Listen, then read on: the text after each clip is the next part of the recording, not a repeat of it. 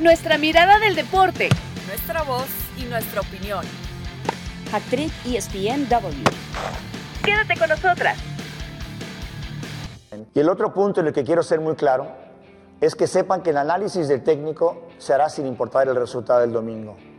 No vamos a elegir un entrenador con base en si gana o pierde un partido. Con esto quiero decir que lo que pase el domingo no va a determinar el futuro de Jimmy Lozano, a quien considero un gran técnico que nos puede aportar mucho. Por supuesto que Jimmy debe ser uno de los candidatos. También quiero aclarar que al día de hoy, internamente no hemos hablado de nombres como se ha manejado en algunos medios. Antes de empezar a poner nombres en la mesa, se tiene que definir el perfil que se adapte a lo que hoy tenemos y a lo que estamos buscando para la selección mexicana. Actriz ESPNW. Bienvenidos como cada viernes, esto es ESPN Hat Trick. Hoy es nuestro capítulo o nuestro episodio 108. Gracias por estar con nosotros. Marisa Lara, Julia Hedley, está Nati Álvarez también por allí. Yo soy Caro Padrón y hay mucho que contar porque, bueno, en estas semanas de reality eh, hemos visto mucho y hemos hablado mucho a lo largo de, de varias ediciones acerca de, de, Copa Oro, de Jimmy Lozano, de selección y, bueno, de todo ese desenlace que usted ya sabe más o menos de esta historia pero que ha tomado también eh, otro vuelco. Ya escuchábamos justamente ese audio en donde se ratifica que Jimmy Lozano, como debió ser además al inicio, pues es una de las eh, cartas o de las opciones que baraja en este momento de la federación para eh, dirigir ya no de manera interina, sino por supuesto, eh, digamos que trabajo ya no part-time, sino a tiempo completo para, para Jimmy. Eh, chicas, bienvenidas, gracias por, por estar, como siempre, como cada semana. Eh, Marisa, eh, que además está el condicionante de, a ver, sin importar lo que haga ante la selección de Panamá, el Jimmy Lozano está considerado, algo que, que lo habíamos hablado mucho de, de, bueno, de que debió barajarse esa opción porque en algún punto siempre lo, lo, lo ponían en categoría de, bueno, que vaya de auxiliar para, y ahora estarían considerando evidentemente que sea el timonel. Hola, ¿qué tal, Carito? Un gusto saludar a todas, por supuesto, a Nati, Julia. Eh, pues sí, eh, lo que me gusta de este nuevo proceso, proceso medio obligado, como por reacción de la afición y todo, es que hayan salido a dar la cara, a, ya escuchábamos hace un momento a Ibar, Cisniega, el presidente de la Federación Mexicana, donde de, siente necesario incluso salir a decir que eh, sí, Jimmy Lozano es uno de los candidatos y que está siendo analizado y que no será considerado, digamos, el resultado no va a influir en una toma eh, de decisiones, ¿no? Que todavía incluso aclara que no hay nombres, como se ha mencionado, ¿no? De que, de, de que si fulano, sutano, que han tocado ahí a varios técnicos. Y también me parece importante que eh, se esté tocando no solamente la entrada de un entrenador, sino que se está tocando todas las estructuras de selección nacional, porque si no sabes qué es lo que quieres ni cómo lo quieres conseguir, porque además hablan de un proceso larguísimo, están hablando del 26 y del 2030, obviamente el 26 donde México será anfitrión de la Copa del Mundo junto con Canadá y Estados Unidos, bueno, pues sin duda es, es algo muy importante. Entonces está bien. Bueno, Marisa, siempre, que, siempre que los procesos toda la con, con, ese asterisco, con ese asterisco, porque bueno, no sabemos qué va a pasar, ¿no?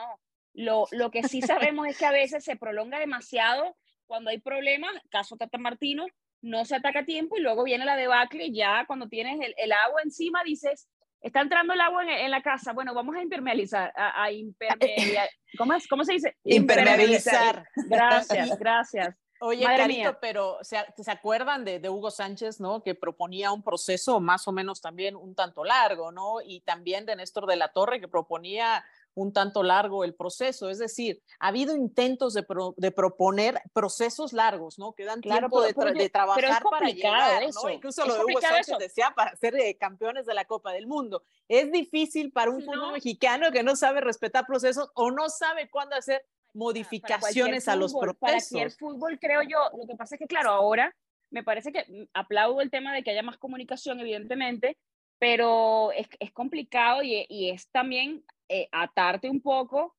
con un proceso tan largo. Está Nati Álvarez acá. Eh, Nati, bienvenida, gracias por estar con nosotros y voy a aprovechar para soltar este tema porque está el tema de Luis Fernando Suárez, por ejemplo, que lo ratifica Rodolfo Villalobos, el presidente de la Federación de Costa Rica, antes de que empezara Qatar. O sea, nosotros uh -huh. tuvimos la oportunidad de hablar con el presidente en Qatar y, y de alguna manera daba igual lo que hiciera en ese proceso, ya estaba ratificado por el siguiente y ve cómo le fue en la Copa Oro y ve cómo le ha ido. Nati, entonces son situaciones como similares de, de que ahora entonces está el tema de una cláusula, de que ahora no sabes qué hacer con el entrenador, y, y es complicado para, la para ciertas federaciones también asumir el coste de romper los contratos. Así es, ¿cómo están chicas? Me da mucho gusto acompañarlas. Eh, sí, exacto. O sea, a ver, en ese momento creo que se le dio el voto de confianza buscando con la, a ver, la ilusión de poder desarrollar un proceso, pero en ese, en ese contrato o en esos contratos, claro, porque son 16 los que se hicieron para Luis Fernando Suárez, para sus auxiliares y también para la agencia que los representa. Entonces viene por ahí la cláusula que se pide, bueno, y por parte de la federación, cómo se protege cuando se dan malos resultados. Entonces creo que por ahí es donde peca, no sé si de inocente, pero es una negociación un poco difícil que incluso el fiscal de la federación ha dicho, ha sido una negociación muy desfavorable para la federación, porque en este momento los cerca de 600 mil dólares se tiene que ver de dónde se saca ese dinero, porque Costa Rica tuvo una estafa rumbo a Rusia, después tuvo lo del fogueo fallido, que tuvo que devolver mucho dinero también, entonces más se une con el aquel cambio... tema, aquel tema de, de, la migración y todo lo que pasó, ¿no? Que no pudieron entrar al, Exacto, al país. Exacto, el, el, el, fogueo fallido con Irak. Entonces, eh, creo que ahí es donde se tiene que ver muy bien y también establecer el peor escenario en caso de que esa intención de querer hacer un proceso no se vaya a dar para proteger la federación y proteger en este momento la selección, ¿no? Porque a Luis Fernando, más allá de, de estos resultados malos que se han dado, también se le han achacado muchas eh, situaciones como la elección de los futbolistas y otro tipo de cosas eh, para, para esta Copa Oro. Entonces, creo que cuando se quiere hacer ese proceso, se necesita también poner el mejor escenario y el peor escenario en el caso de Costa Rica.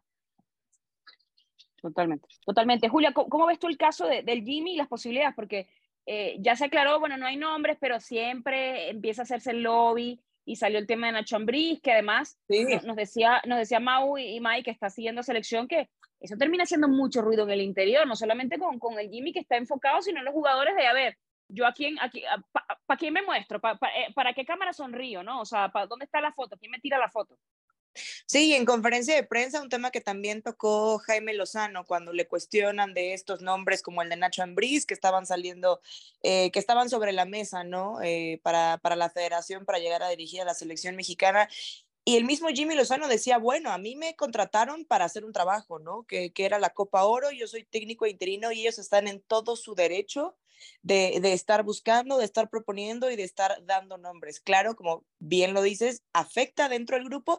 No creo que tanto, pero, pero sí, sí para los jugadores para, para decir, bueno, ¿y, ¿y, qué va a pasar, no? Después de esto, ¿quién sigue? También me parece que lo que hemos visto en la Copa Oro, bueno, ratifica al Jimmy como, como, esa mejor opción, ¿no? Como el principal uh -huh. candidato para seguir al mando de la selección mexicana. O sea, sí, ¿tú, lo dejarías? ¿A ti te ha gustado lo, lo, que has visto hasta ahora?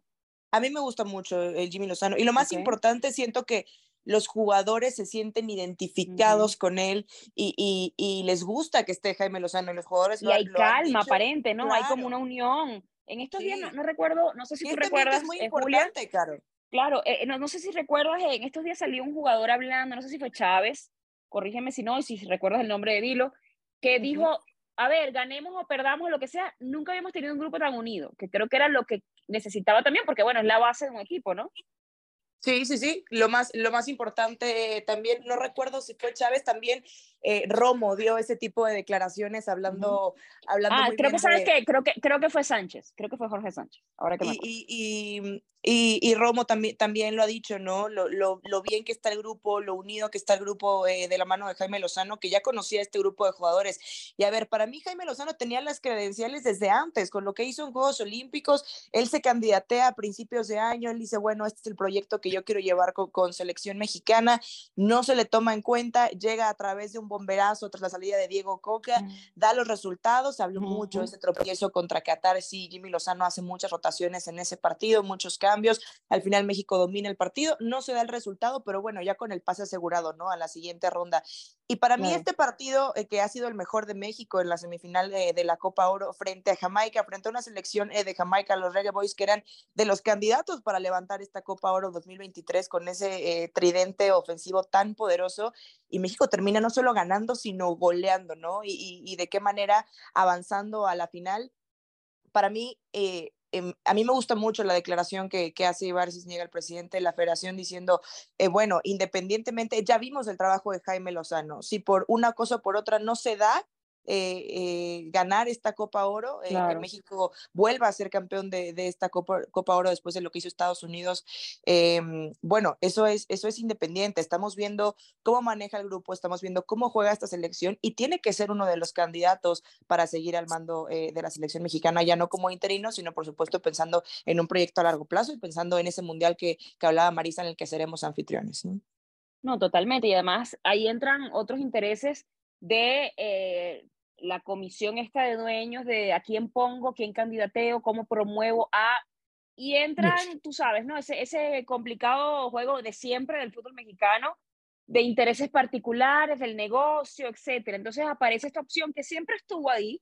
Es como, como que no la vimos venir, nosotros sí, pero ya de alguna manera ellos no, no la veían como con potencia hasta que a la gente le ha gustado. Y, y el tema de la gente ha sido un factor clave la gente no está acudiendo, no está comprando los, los tickets. Se reportaron un poco más de 28 mil eh, entradas vendidas en ese partido ante Las Vegas, en Las Vegas más bien. Y, y, eso es lo que ha detonado, lo que ha hecho que cambie la dinámica en cuanto a, a, la toma de decisiones en, en, federación, que me parece maravilloso, porque bueno, sí, es un negocio, a fin de cuentas, si eso no funciona, no funciona lo demás, porque no tienes para, eh, digamos que sostener o para que sea sustentable un proyecto, pero bueno, tienes que de alguna manera casar una cosa con la otra.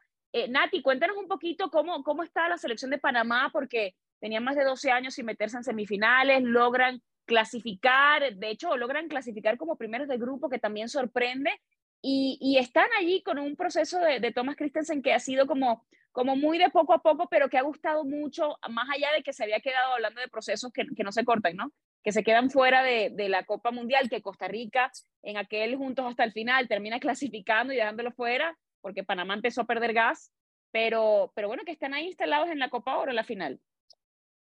Sí, eh, la verdad los veo bien, los veo motivados, pero enfocados y muy conscientes del rival que van a tener. Y nada más para agregarlo de Jimmy Lozano, esa conferencia de prensa que mencionaba Julia, yo estuve presente y me parece que el técnico la tiene clarísima. Y otra de las frases para completar, él dijo, quiero que mi trabajo sea el que hable en el terreno de juego, más allá de estar escuchando nombres de posibles eh, rivales para dirigir a la selección de México, ¿verdad? Pero en el caso de Panamá, a ver, se lleva un golpe muy fuerte anímicamente en la eliminatoria, porque como bien dices, Caro, venía jugando mucho mejor en este caso de, Costa, que Costa Rica, que es el que le gana el repechaje, y parece que era como lo anímico, como la madurez del equipo, ¿verdad? Entonces, ese golpe eh, les da una lección muy grande. Lo conversaba con los futbolistas en zona mixta hace unos días y ellos decían, el otro fachetazo que nos llevamos fue ante la selección de Canadá, porque sabemos que nuestra evolución en el terreno de juego se ha dado, pero nos hacía falta de repente esa personalidad y mantener eh, esa intensidad en los partidos, por ejemplo, con Estados Unidos, que fue una montaña rusa de emociones para ellos. Y por eso creo que es que se sienten ahora también preparados para optar por un trofeo de, Copa Oro, porque el técnico también lo, lo quería apuntar, que la confianza ha venido en la medida que el equipo se muestra cada vez mejor en el terreno de juego y en la medida que logra captar ir perfeccionando esa idea de juego que la tienen muy clara, porque también hay que recordar que después del Mundial hace el cambio de sistema y es donde la selección empieza de menos a más y es ahorita donde me parece que es una de las mejores en funcionamiento. Saben que enfrente tiene una selección de México que ha dominado, por supuesto, esta Copa Oro, que también viene eh, en crecimiento o en transformación y de repente por ahí sienten que puede haber una, una posibilidad están motivados, pero muy claros que no va a ser nada fácil. Claro, Maritza, ¿cómo, cómo ves tú el duelo ante Panamá? Híjole, eh, eh, aquí, bueno, pues hay que decirlo que la selección panameña siempre es una selección eh, que me agrada verla, ¿no? Que siempre está luchando, que juega con muchísimo corazón, ¿no? Los seleccionados panameños, los dirigentes panameños, bueno, siempre están intentando dar esa campanada. Y, y bueno, lastimosamente para ellos han sido, han estado pues cerca, ¿no? Enfrentaron ahí en el 2005 que se quedaron con el subcampeonato y en el 2013, uno de ellos ante México, el otro ante Estados Unidos, donde ha sido eh, para ellos pues complicado, ¿no? Y que vivieron situaciones como lo del arbitraje en el partido pasado justo ante los anfitriones, ¿no? Que ahí no les eh, señalaron un supuesto fuera de lugar en segundo gol. Eh, yo creo que el tema del arbitraje los va a tener un tanto nerviosos porque saben, y ha pasado, les pasó contra México, también les marcaron en el último instante un gol, ese famoso gol eh, eh, eh, que le daba, bueno, pues el título a México en los últimos instantes. Es decir, el arbitraje creo que no será uno de los factores que no estará conciliado con la selección panameña y entiendo por qué, ¿no? Entiendo por qué puede haber ese nerviosismo. Así que, bueno, pues esperemos que sea un buen arbitraje porque tampoco ha estado de lo mejor en la Copa Oro. Y en el caso de, de México, veo una muy clara mejoría al primer partido a lo que vimos en el último partido ante, ante Jamaica. Eh, de las cosas que me gustaron del último partido, que sí me parece eh, fue, ha sido uno de los mejores partidos que ha tenido por el desarrollo, insisto, y el trabajo que ha tenido el Jimmy Lozano, se ve, se ve desde eh, la zona delantera donde podías encontrar cuatro elementos atacando a la portería y eh, si no llegaba uno, llegaba otro, la salida de Gallardo por el sector izquierdo, llegando a línea de fondo, o sea, me gustó lo que vi en la parte ofensiva, sobre todo porque estaba atacando un poquito más en bloque más sólido. Y en la zona defensiva, que es otra parte que ha costado muchísimo trabajo, bueno, pues la selección mexicana más ordenada, eh, los veíamos llegar a los cuatro elementos ordenados, ¿no? Estaban sufriendo porque estaban escalonando demasiado en los partidos anteriores. Entonces veo una de, diferencia favorable para México en la zona defensiva, así que creo que va a llegar eh, con esta progresión que ha tenido desde el primer partido hasta esta final, creo que va a llegar en un muy buen momento porque va a llegar aceitadita, va a llegar afinadita y nada más hay que cuidar el tema de las entradas. México se salvó de que le expulsaron un hombre.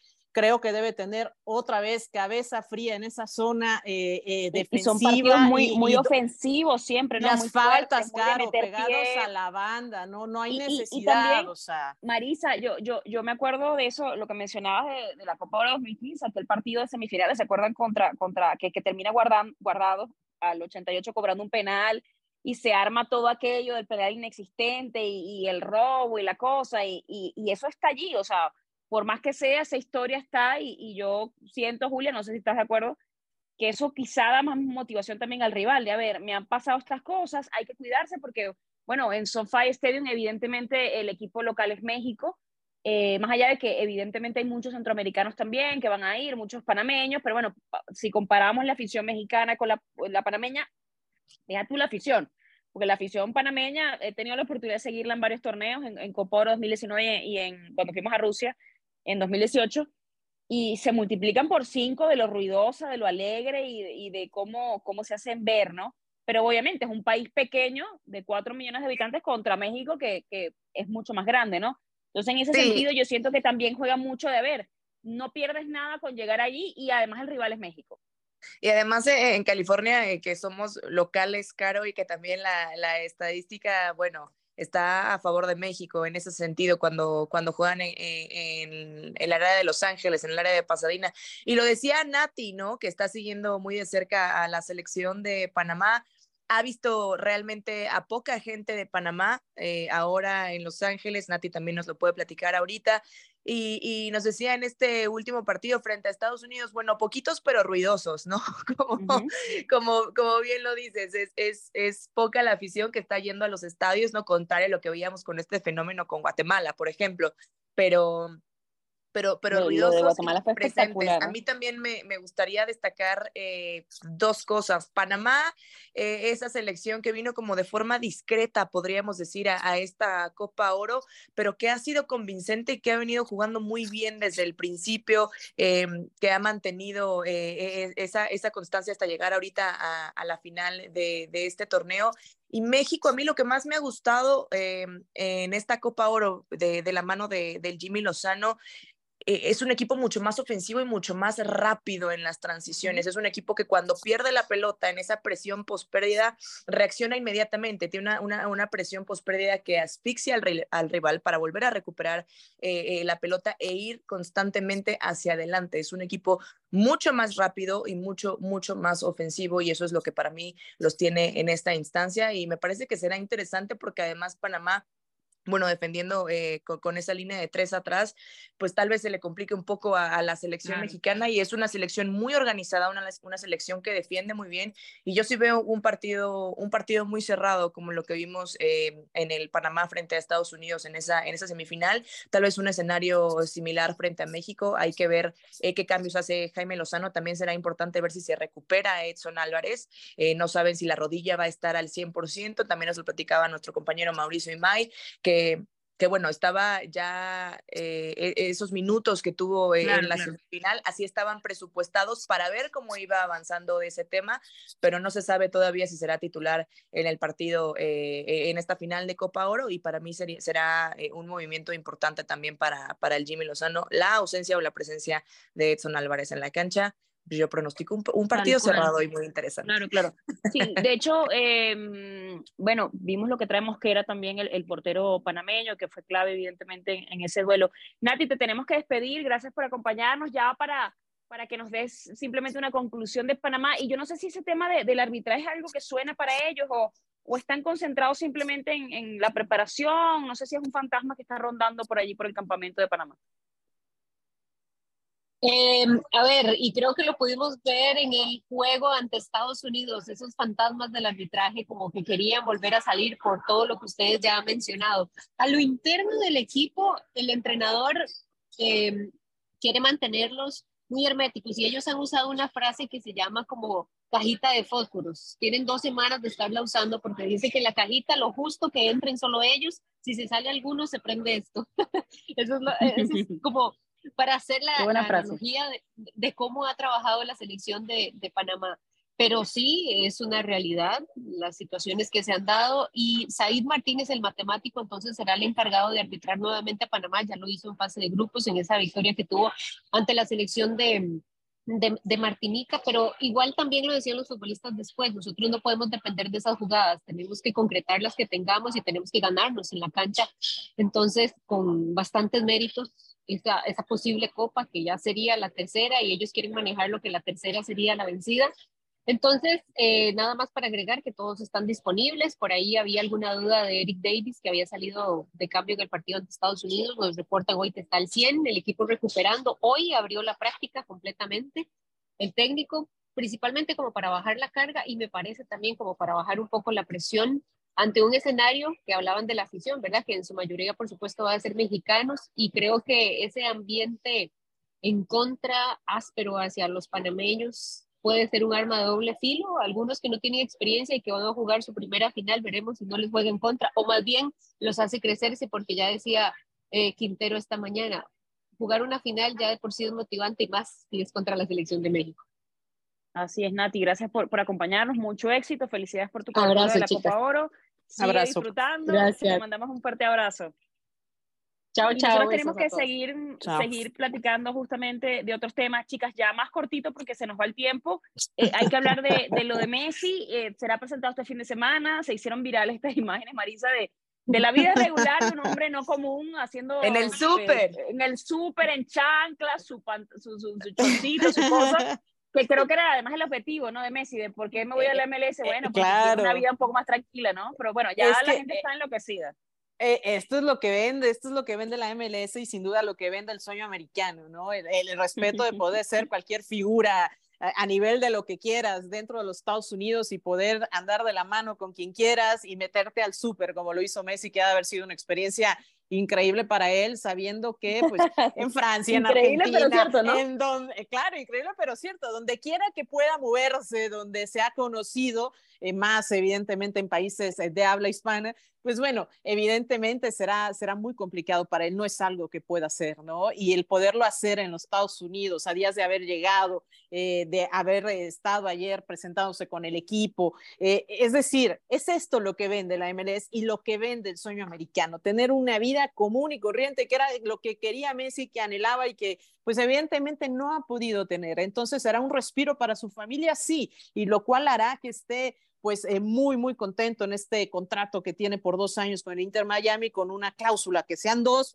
pero, pero que pueden ser tres, ¿no? Ahí determinarán dos años a ver cómo se siente Messi, Pero sí, de, de esto se hablaba, ¿no? Y que justo eh, su presentación, que yo lo mencionabas, está eh, programada, está proyectada para el próximo domingo, ¿no? Ya se hablaba de este pequeño estadio con 18 mil aficionados, donde se va a ampliar un poco más, está todo vendido para la presentación de Messi y que se proyecta, todavía no se confirma, que eh, se pueda transmitir este evento que se llama Revelation o Revelación eh, se proyecta en el medio tiempo de la Copa Oro, donde estará, por supuesto, México y estará eh, Panamá, se proyecta en medio tiempo para que sea pues un evento grande, darle bombo y platillo a este evento. Entonces, eh, y, sí decir, sí decir para todos aquellos que ya tienen su boleto para esa semifinal de la Copa MLS contra Cruz Azul, que ahí está programado el debut de Messi, el del Tata Martino será el sábado, pero el de Messi el 21 de, agosto es cuando está proyectado esta presentación. Así que muchísimas presentaciones en todo yo me metí a ver yo me metí a ver los costes de las entradas no porque antes eran 20 dólares 15 y el más, barata está, eh, no de hecho ayer ayer cuando me metí la más barata estaba en 250 y la más cara estaba en casi 4 mil dólares en las de abajo. Mamma y tú dices wow no e, el, efecto Messi bueno lo vimos también cuando llegó Cristiano Arabia y la y la solicitud de, de las 2 millones de entradas que la gente quería ir a verlo que se vuelve una locura. Y es, es normal, ¿no? Porque si no, no, no lo contratan, evidentemente.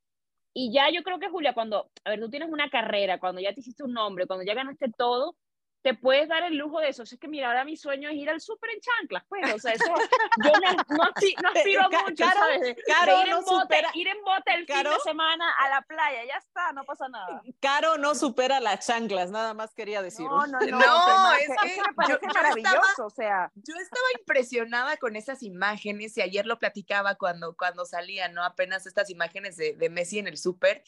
Y, y, decía como la, esa cotidianidad que no tienen estas superestrellas, ¿no? E, estos, estos futbolistas de, nombre como Lionel Messi, de ir en chanclas al súper y de ver a Antonella escogiendo qué rastrillo iba a agarrar y los niños en el carrito y las bolsas y dices, bueno, ¿a cuánta gente puede mandar Messi al súper? Disney ayer. ¿A, sí, ¿A cuánta gente puede mandar Lionel Messi a que hagan el súper por él o eh, pedir el súper, eh, lo, lo que sea? Y para él es, bueno, a esto vine, ¿no? Esto quería. Aún así, por supuesto, fue una locura y la gente pidiéndole fotos y es la mesimanía que hemos visto en la ciudad de Miami que está vuelta loca y que incluye, bueno, el precio de estos eh, boletos para, para ver al Inter de Miami, para ver a Lionel Messi, que también hay que decirlo, ayer ya, ya entrenó por, por primera vez, hizo trabajo físico con, con el equipo, eh, con, Gerardo Martino. Todavía no puede haber imágenes de él entrenando porque, bueno, no se ha firmado, se tiene que firmar el contrato de forma pública y tiene que venir la presentación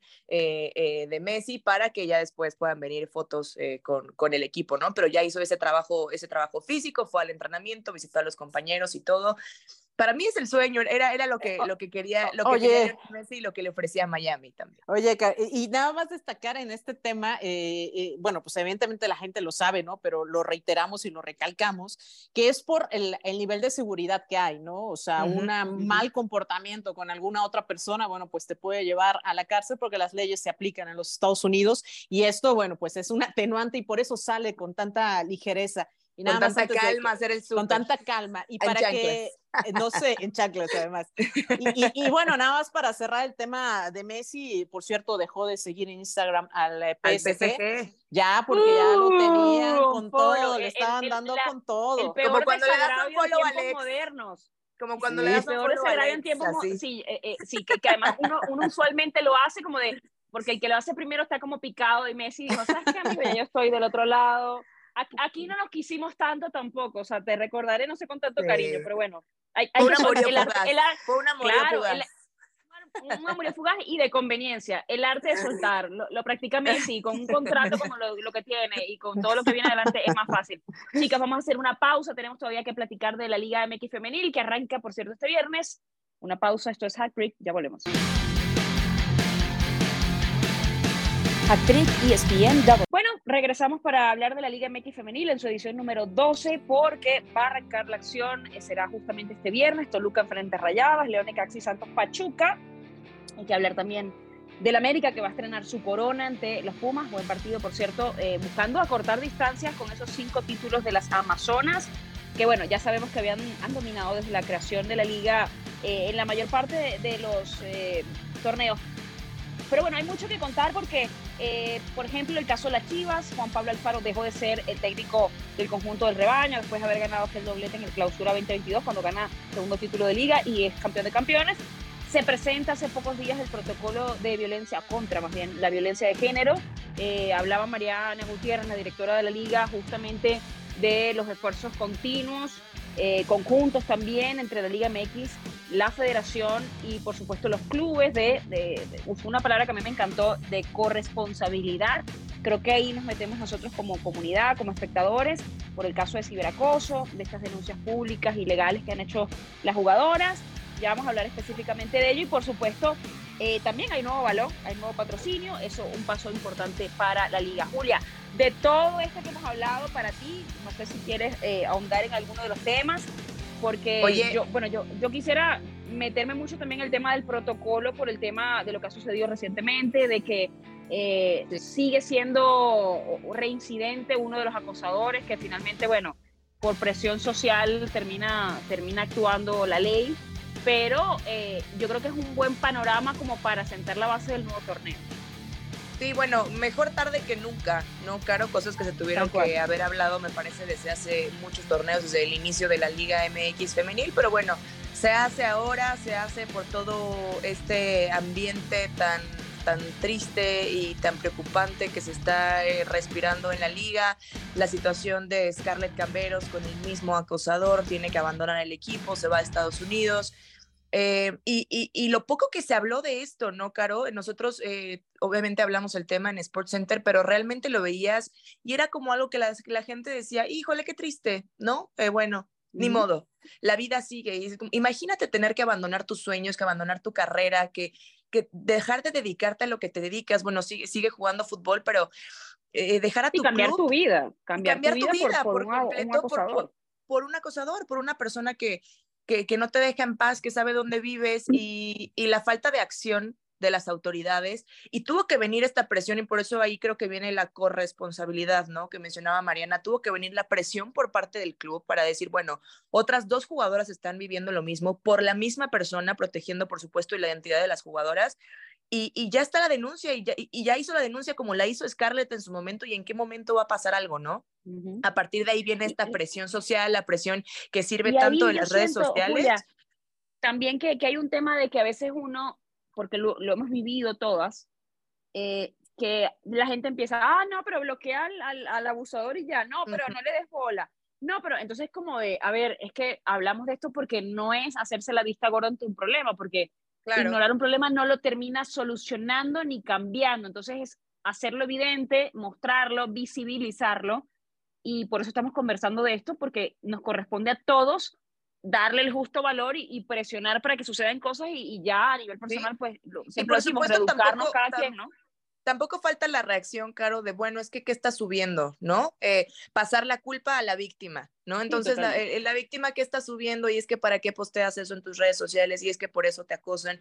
Me parece que de a poco eso ya ha ido cambiando cada vez la reacción de la gente, me parece al menos con este comunicado que saca América Femenil, fue muy enérgica la, la, afición ya muy cansada de, de, estas actitudes, de estas personas, estos acosadores defendiendo a las jugadoras y fue ahí cuando, bueno, viene la detención, ¿no? Y todo eso que hablábamos. Hablando un poquito más ya eh, de lo futbolístico y siguiendo con, con América Femenil, que son las actuales campeonas, que bueno, eh, termina perdiendo el partido de campeón de campeones, campeón de campeonas, mejor dicho, frente, frente a las Amazonas, pero que además del gran equipo que ya traen y del, y del buen trabajo que vienen haciendo eh, con Ángel Villacampa, que también lo tengo que decir, para mí el mejor técnico tendría que haber sido Ángel Villacampa en los, en los premios eh, que se dan, pero bueno, eh, se terminan reforzando además con la joya. Traen a una jugadora como Ailina Vilés de Rayadas, que a mí en lo personal me encanta Ailina Vilés, es, es, una, es una gran jugadora con un talento increíble y a reforzar esa ofensiva que de por sí ya tiene el América con Katy,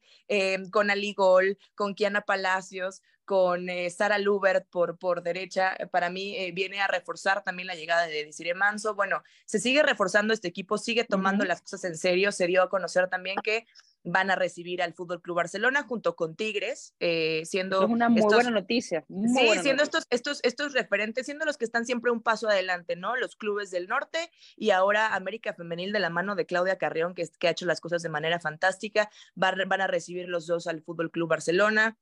Y bueno, esto, esto, esto sigue creciendo, me parece maravilloso. Hablabas de Chivas, que para mí Chivas es un desastre lo que hace eh, eh, en esta, bueno, fuera de temporada, porque es, es como un reality, ¿no? Lo que pasó con Claro, Chivas Femenil fue como un reality, porque entonces se va Jocelyn Montoya y el club le dice, bueno, te damos, eh, no vas a renovar con nosotros, ¿por qué? Porque te quieres ir a Europa, bueno, te dejamos, ¿no? Esta, esta búsqueda, ve, busca, Y, y y si es como no, contrario, puedes- contrario a lo que siempre ha sido en- a nivel organizativo Chivas, me parece. Sí, sí, ¿no? sí, Y y, como que y- y por eso, un poquito la por eso perspectiva y también se te salieron cae un poquito, salieron un poquito a desmentir eh, cosas y, y a, y a- y a decir en realidad lo que había pasado de, bueno, nosotros le dimos la oportunidad, ella quería eh, irse a Europa, pero le dijimos, ok, si no se da con ningún club de Europa, aquí tienes, pues puedes firmar, ¿no? Renovar con nosotros y finalmente termina eh, cerrando con Tigres, Chivas saca un comunicado, pero bueno, después de todos estos cambios y sal- salidas y llegadas de jugadoras, viene la salida del técnico de Alfaro, que es lo que sorprende, ¿no? Mucho en Chivas de cómo hicieron las, como, como estilo Federación Mexicana, ¿no? Las cosas al revés. Ujú. El último en llegar es el técnico. Y así es como de, ¿dó- Entonces- ¿dónde hemos visto esto? ¿Dónde hemos visto esto? Sí, sí, sí, eso, eso pasó con, con, con Chivas Femenil, Jocelyn Montoya, que además era uno de los íconos, ¿no? De, de, de este club, pero, pero bueno, un nuevo torneo, vamos a ver eh, qué se escribe, qué se escribe en este nuevo torneo, y hablando de América, para mí sí, sí sigue siendo un candidato fuerte eh, a, repetir, a repetir el campeonato y estar al menos en, en la final de este torneo. Ok, Marisa, eh, cierra, adelante. No, sí, simplemente eh, eh, venir con este, de- pues este nuevo torneo que traerá muchas, eh, muchos cambios para muchos de los equipos, ¿no? Eh, ya mencionabas eh, lo de Ailina Avilés, que es eh, para mí uno de los movimientos más importantes en este mercado por lo que representa, por la juventud que tiene y porque realmente es una jugadora extraordinaria, le va a venir a aportar muchísimo, muchísimo el equipo de las Águilas del la América, le va a venir bien, creo que tiene demasiado talento hacia la ofensiva. Regresa, regresa Robert, eh, Roberto Medina, que fue aquel campeón con el equipo de Tigres, que salió, que por las modificaciones, bueno, va al Atlas, lo cual le viene muy bien. Nuestro Atlético de San Luis, que es el de casa, bueno, pues también se refuerza con varios elementos, Luz Duarte de, de Pumas, eh, Laura Parra de Toluca, Isabel Casís, que es otra de las que sale de Chivas, que ya está repartiendo a diestra y siniestra sus canteranas en esta Liga MX eh, femenil. Y bueno, pues que tendrá que buscar eh, recomponer el camino y el caso, bueno, pues también de Pachuca, que tiene salidas, ¿no? Se va eh, Renata Macharelli, que se va a Juárez también, y, varios cambios en ese sentido. La llegada de Cire Monsiváis a las eh, que viene de rayadas al equipo de Pumas. Y bueno, pues Selene Varela, que es otra de la que estará llegando al equipo felino, que está, bueno, pues ahí pe peleando siempre en el medio tiempo. La salida de Juan Pablo Alfaro, eh, hay que decirlo, eh, sí toma por sorpresa, pero no es la primera vez también que hay este tipo de movimientos en el equipo. Cuando saben que ya la dirección no es adecuada o ya no les puede dar más, eh, pues suelen hacer este tipo de cambios. Así lo hizo Nelly Simón en ocasiones pasadas, ahora lo hace con Juan Pablo Alfaro. Estarán jugando dos partidos de con un interinato. Eh, Juan Pablo Alfaro, que tuvo una efectividad del 72%, es cierto, por eso es que sorprende, tuvo 42 partidos ganados, 16 empates y 8 perdidos, 125 goles con una diferencia de más 70. Es decir, hizo muy bien las cosas en, esos dos títulos de liga y de campeones que consiguió. Se menciona Antonio Spinelli, un de, director técnico argentino, ex director de Racing Femenil, que podría llegar al equipo de las Chivas. Habrá que esperar la confirmación. Ya de entrada se estarán jugando dos eh, partidos con estos juegos interinos. Y eh, sí quería señalar algo en torno al tema, digo, más allá de, eh, de lo que se mencione, de si llegó tarde o no llegó tarde, eh, me parece que llega en buen momento porque llega. Y eso es lo importante para esta Liga MX femenil, que llegue un protocolo. Uh -huh. Este protocolo que se trabajó muy al interior con especialistas, con juristas, con personas de derechos humanos, con personas de inclusión, que se trabajó con todo un equipo no interno de la liga, sino externo para poder trabajar y sacar esta ley. Recordemos que en, la, eh, en las leyes mexicanas no está tipificado como un delito grave, es decir, que no pasa nada, o sea, no hay modo de meterlos a la cárcel. Es decir, eh, que también llamar a los legisladores a que surjan nuevas leyes en torno para la protección de las mujeres, en este caso de las futbolistas de la Liga MX y por supuesto de todas las deportistas, porque eh, no es un delito grave. Eso es lo que quiero que se entienda. Por eso es que es tan difícil o ha sido tan difícil eh, agarrar, ¿no? Por ejemplo, ya mencionaban a esta, a esta persona que acosó a varios jugadores, lo terminan agarrando porque le encuentran droga por eso es que va a la cárcel. O sea, y sí quiero señalarlo, por eso va a la cárcel. Totalmente. Bueno, de hecho, pero no por el delito de acosar, Caro. Entonces, eh, esto, esto es importante. Déjame hacer un inciso. Eh, de hecho, la güera Curi, eh, yo tuve la oportunidad de acompañarla con un grupo de, de mujeres para presentar justamente un proyecto de ley con una senadora aquí en la Ciudad de México para que se legisle y para que se proteja a las mujeres y se tipifique el delito de ciberacoso. Entonces vamos a ver cómo procede eso, porque eso, eso fue hace unos dos meses, me parece. Entonces, y llevará tiempo, pero digamos que ya se está haciendo por, por, por entre todos, entre la comunidad y la presión. Y quiero señalar, Caro, eh, evidentemente es un delito que no está tipificado porque hace 20 años no hablábamos de un ciberacoso, no había las redes como lo hay ahora, ¿no? Pasó lo mismo con la ley Olimpia, ¿no? ¿Qué, ¿Qué, quiero decir? O sea, sí hay que empujar entre todas para que este tipo de leyes pasen y lleguen a oídos necesarios al Senado para que puedan legislarse. Pasó con la ley Olimpia, se trataba evidentemente de un hostigamiento a nivel virtual, se logra hacer ley y entonces ahora sí hay consecuencias graves que eh, las personas que lo intentan. Y esto no se nos olvida. Entonces hay que seguir empujando. Vamos por un buen camino, perdón Julia, vamos por un buen camino. Es decir, sí llega eh, a lo mejor tarde, pero llega en el momento y llega un momento donde hace muchísimo ruido. Y cada una de las acciones que se han tomado, desde la salida de la jugadora a los Estados Unidos, de que la, la, la, misma liga haya tomado cartas en el asunto y que estén todos involucrados y que eh, tengo que decir también que todos recibieron todos y todas, desde trabajadores interiores de, de, equipo, recibieron un curso de cómo llevar a cabo este protocolo.